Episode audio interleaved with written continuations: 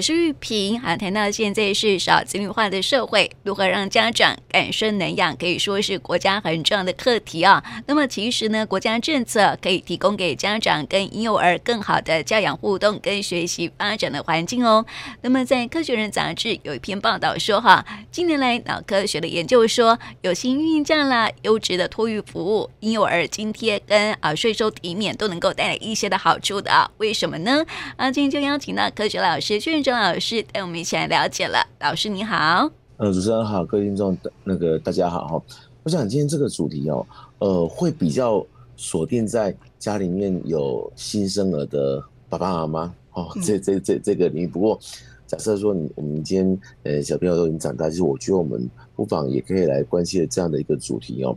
因为在过去从以前到现在，我们都会。想说，哎，反正小孩出生了，然后他慢慢长大的过程里面，然后就透过学习来让他，呃，开始学到更多。那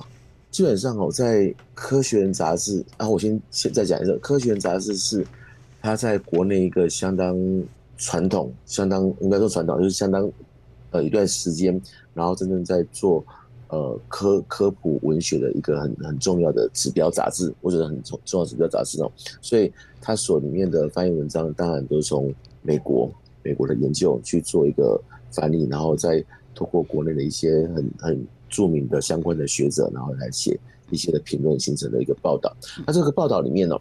呃，他提到在美国的一个一个一个研究里面，他发现其实学习哦，是从出生的那一刻。就开始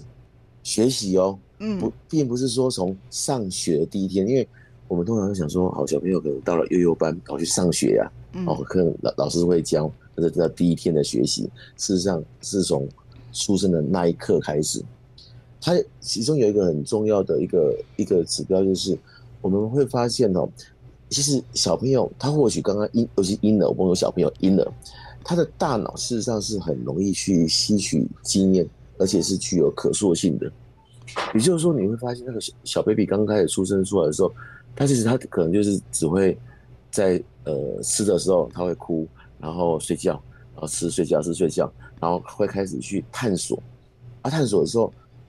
有时候小朋友他其实眼睛哦，尤其婴幼儿，他眼睛会到处，大家醒来的时候会到处去去去看，嗯，而其实在看的过程，就是我们刚刚所讲的吸吸收经验，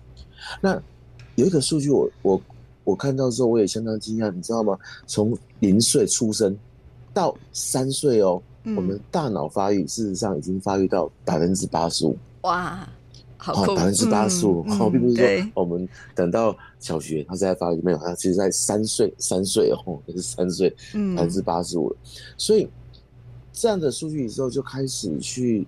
去探讨说，哎，在这个零到三三岁。他因为小朋友毕竟第一个接触就是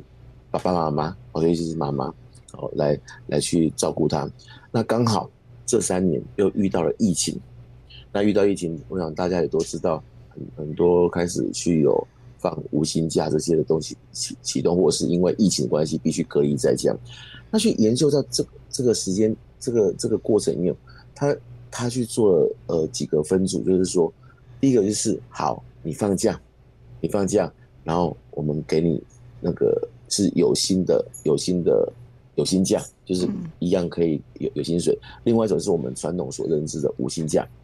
那结果比较有趣的发现说，在零到三岁的孩子，叫爸爸妈妈通常假如放有薪假的话，他在一些语言能力的测验分数上面，哎，会比较高一点，嗯，会比较高一点。那你说为什么我会会说高点，没有说高很多？嗯，因为这里面他还同时做了跟学历学历哦，比如说有呃那个高中以下的，有专科的，有大学研究所，他的爸爸妈妈的学历，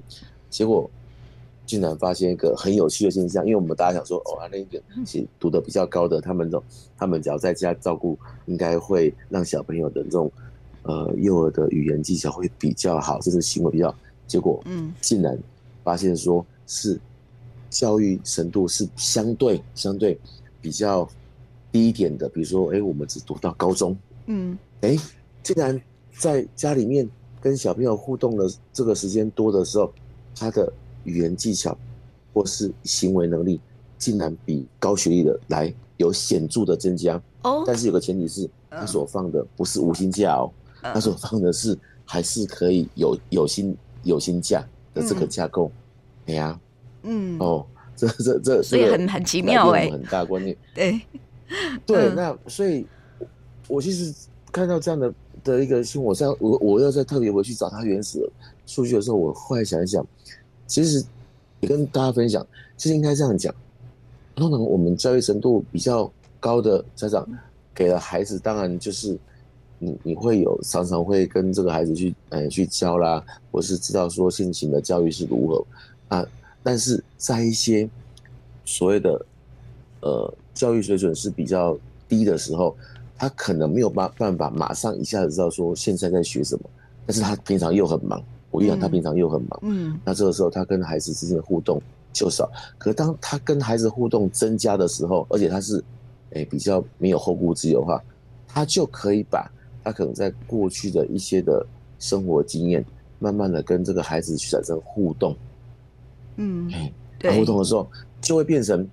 他可能在一般你跟高学历的来去比较的时候，可能没有，可能那个那个那个差异。是蛮大，可是当他我可以全然回回到他跟孩子相处的时候，他竟然这个孩子的进步进步能力会比高学历的家庭的孩子进步能力来的多，嗯，很很多，这是在这个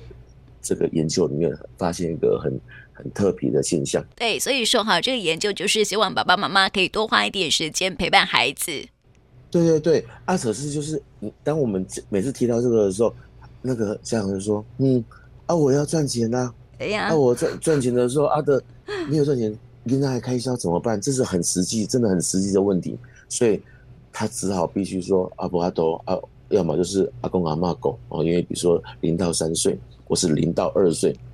有的时候就是爸爸啊长长辈库，就是出现一些隔代教养的一些问题跑出来。嗯，对。然后，所以其实在，在呃我们台湾里面。基本上目前哈，目前呃是有所谓的育婴假，就是所谓的留时停薪。嗯，啊，可是留职停薪呢，很多人就想说啊，产的没有没有没有费用怎么办？但事实上我们呃在呃政府里面，它是有是可以说，在留职停薪的时候，我们是可以跟劳保局申请所谓的留呃育婴留职停薪津贴。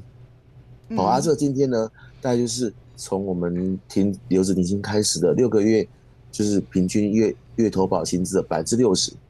我们可以拿到就是哦投保金的百分之六十，那可以领六个月，可以领六个月。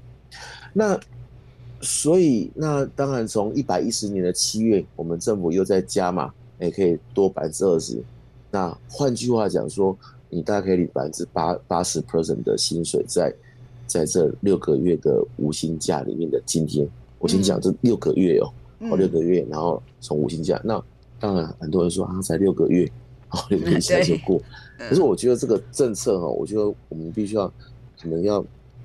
提提出来是，其实我觉得目前台湾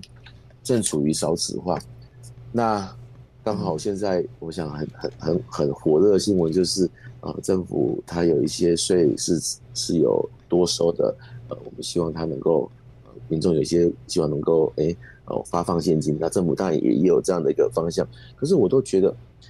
更重要是像我们今天目前在提的这一块，哎我我们家里面有零到三岁的孩子，或是有幼儿，那我爸妈必须不是妈妈照主要照顾者，必须要去请这个无薪假的时候，政府是不是可以多利用这些税收来增加这些照顾者的津贴？嗯。OK，然后让他让他来去跟孩子，尤其这个一个部分哦，在这篇文章里面，原本就是当我们所谓的亲子共读的时候，哦，所谓亲子共读，嗯、我们都其实我们都知道亲子共读是很重要，嗯，没错。可是可惜不会吸干呐，没时间呐、啊，对对。但是假如说让这个主要照顾者，哎，我还是家里面有一些津贴，虽然不是百分之百，可是我可能也可以达到百分之八十，那我们时间可以延长。延长，好，那我跟亲子共读，你知道吗？在在在他们的研究里面，竟然发现，他这亲子共读不是只有增加孩子的所有知识，还可以强化他对孩子的大大脑的预测能力。嗯，好，那个很有趣，那科学家怎么做？他就是先把一本书哦，后面摆一颗球，让小朋友看到，嗯、然后理论上他这颗球在那个书本的后面嘛，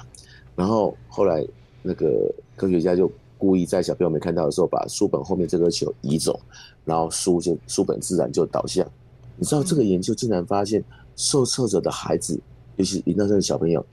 当他看到书本理论上是要被球撑住的时候，竟然倒下的时候，他是默默的观察一段长时间。嗯，对，因为琳达小朋友不会讲话，可是他去观察，观察说，哎，奇怪，阿凯得了你，怎么没有没有去被球撑住？因为他不知道球已经离开了。嗯嗯，然后慢慢去知道说，哦。原来亲子共读，而且亲子共读不是不是爸爸妈妈讲故事给小朋友听，是我讲一句讲一段，然后让小朋友感觉哦，他眼神呃那眼神呼噜噜转的时候一段，然后慢慢的慢慢的给他这样的一个一个方式。那但是前提就是说，这些必须要让主要照顾者他可以比较没有后顾之忧。嗯，但是相对的这块。处理完了之后，你知道吗？孩子在零到三岁，他的大脑的发展的状况就会明显增加许多。嗯，对。所以这个呃，这个亲子共读啊，它的好处很多哈。呃，除了可以增进亲子之间的感情之外，嗯、还可以培养孩子在处理语言能力啊，还有一些社会情绪的一个共用哈。所以说这个呃，很多爸爸妈妈会说啊，我就让孩子哈读那个啊，看那个 CD 啊，或者是啊听 CD 啊，嗯、或者是看电脑就好，其实是不一样的哦。对，我觉得这些当然很多就是。因为放在那边，他就不会吵，对，他就是他一直被杀，然后就不用陪伴，那个爸爸妈妈就可以松一口气。真的，尤其是妈妈，你知道很辛苦，就是松一口气，哦，总算可以做这件事情，慢来吵啊吵。但 是相对就是现在就是就是变成了所谓的三 C 小孩，就就是在这个这个部分产生。可是我倒觉得说，这一块其实，在看这些呃呃影片的时候，其实只要妈妈或爸爸跟着看的时候，他跟他互动，他就开始有。一些，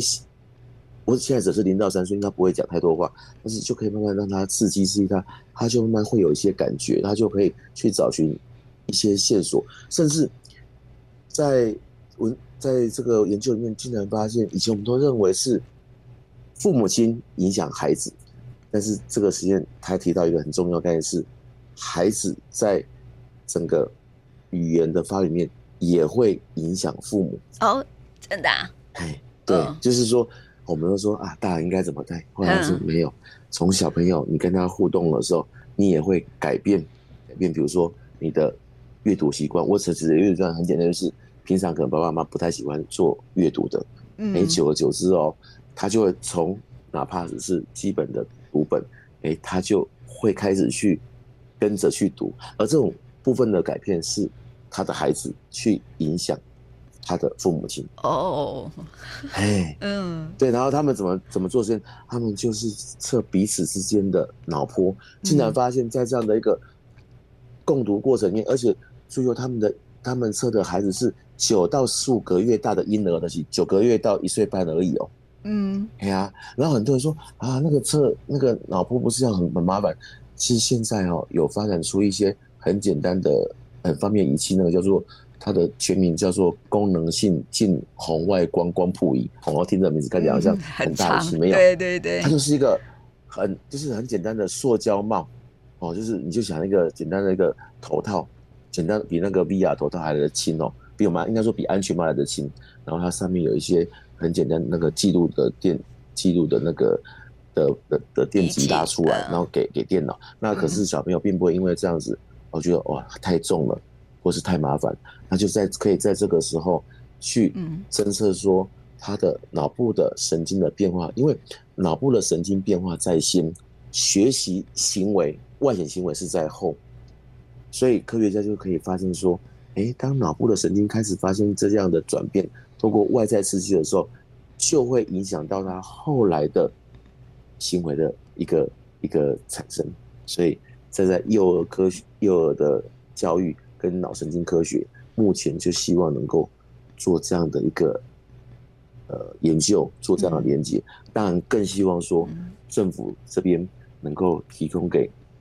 真正主要照顾者，可能不是零到三岁，可能零到六岁，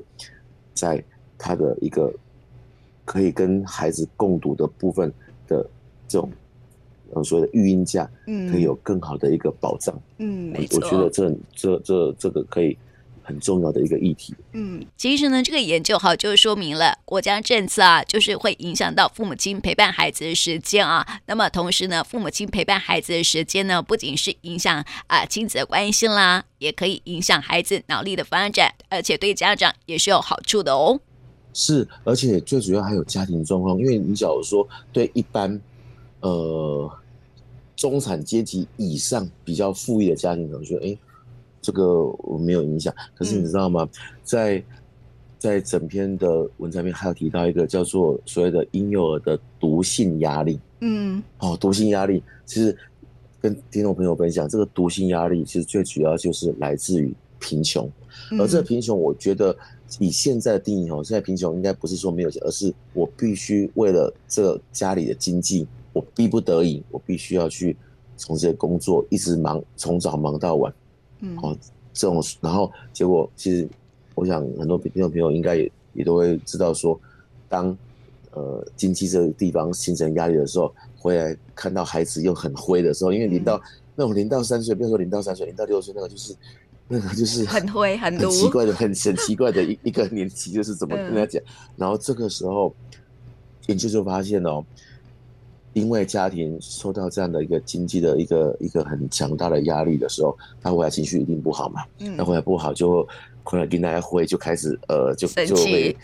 骂骂就算了，就打或者是一些言语上就开始啪啪就出来，整个家庭是乌烟瘴气的。结果发现说，在二零一九年，美国国家科学院竟然发现说，这些孩子在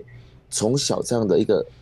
这个压力的过程里面。它里面有一个负，我们脑脑袋里面有一个负责记忆的地方叫海马回，它明显的就会在发展过程中明显的缩小，而这个海马回的任务就是负责记忆的。哦哦哦，对，嗯，对，然后所以假如说能够去改善那个爸爸妈妈在照顾幼儿的时候，他当下那时候的经济的压力的时候，哪怕只是。对他来讲不是一个很大不利，可是至少让他可以有喘喘一口气的部分，或许就减少我们的婴幼儿所谓的毒性压力，是来自父母亲的经济的压力，造成他的一个一个一个情绪上这种。这种高压影响到脑神经的发展。嗯，其实呢，亲子共读的好处真的还蛮多的哈。啊、呃，可以帮助孩子大脑预测力发展的比较好啊。所以呢，国家政策也很重要哦。如果说能够支撑起家长的经济，让家长可以多花一点时间来陪伴孩子，对孩子来说就是一件很重要、很好的事情哦。对，因为真的投资小孩，尤其像我们现在目前这样，少子化，投资小孩，我觉得是对于家庭来讲。它是一个很好的投资，对于整个国家来讲，也是一个很重要的长期性的那个国家的一个国力的一个一个稳定。但这个就需要政府政府来提供一个很很大力的一个协助。嗯，没错。所以呢，也鼓励家长可以多申请相关的补助。对对对，我觉得现在哈，就是网络发很发达，我觉得家长真的有时候不要让自己的权利就这样消失掉，因为他会公告。嗯，然后只要申请，基本上这样的资格符合，那。